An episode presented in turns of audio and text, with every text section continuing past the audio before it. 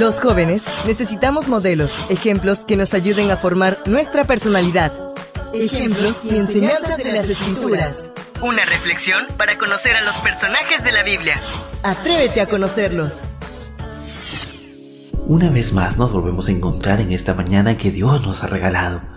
Que su paz y su amor estén con nosotros al descubrir sus enseñanzas en la devoción matutina para jóvenes que hoy nos trae como título Boda Real. El texto bíblico lo encontramos en el libro de Apocalipsis capítulo 19 verso 9 que nos dice, El ángel me dijo, escribe, bienaventurados los que han sido invitados a la cena de las bodas del Cordero. Y también me dijo, estas son palabras verdaderas de Dios. El 29 de abril de 2011, unos 2 mil millones de personas de todo el mundo miraron a través de la televisión y de las redes sociales la boda real protagonizada por el príncipe William de Inglaterra y la plebeya Kate Middleton. Al mismo tiempo, cientos de miles de personas que habían acampado por horas y algunos por días llenaron las calles para ovacionar a la flamante pareja de la realeza que prometía en un templo de lujo estar juntos para toda la vida. En un despliegue de ostentación, comidas exóticas y finos arreglos, la fiesta se realizó en la compañía de 1900 invitados de todo el mundo, ya que estuvieron presentes miembros de la monarquía europea, celebridades, líderes políticos y amigos íntimos de la pareja.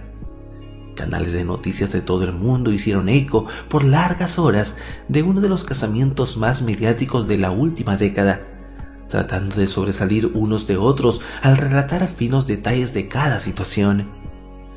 Pero aunque dos mil millones de personas hayan visto de alguna manera la boda real, este número no es ni siquiera un tercio de la población mundial. Es decir, más de cuatro mil millones no miraron la boda porque estuvieron trabajando, durmiendo, realizando algún deporte o sencillamente no les interesaba.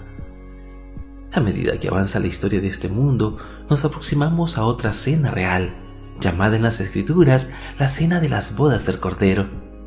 Jesús, el Salvador del mundo, se reunirá a su iglesia para compartir la eternidad sin la presencia del pecado. Todos estamos invitados para participar de dicha ceremonia. Lo único que hay que hacer es aceptar por fe el ofrecimiento de salvación.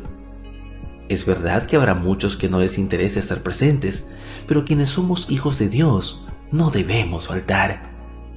Se piensa que es un gran honor ser invitada a la presencia de un rey terrenal, pero consideremos el sorprendente privilegio que se nos ofrece. Si obedecemos los requerimientos de Dios, somos hijos e hijas del Rey del universo. Mediante un Salvador crucificado y resucitado, podemos estar llenos de frutos de justicia y preparados para brillar en las cortes del Rey de Reyes por las edades sin fin. Nuestro trabajo consiste en buscar la unión más íntima posible con el Hijo de Dios, aprender en la escuela y llegar a los mansos y humildes de corazón para hacer las obras de Cristo, entender su reino y apresurar su venida. Elena G. White, recibiréis poder página 251. Cristo viene pronto, viene por ti y por mí. Habrá una cena muy especial para cada uno de nosotros y estamos invitados. No rechaces su invitación. Acude a Cristo hoy. Nos vemos.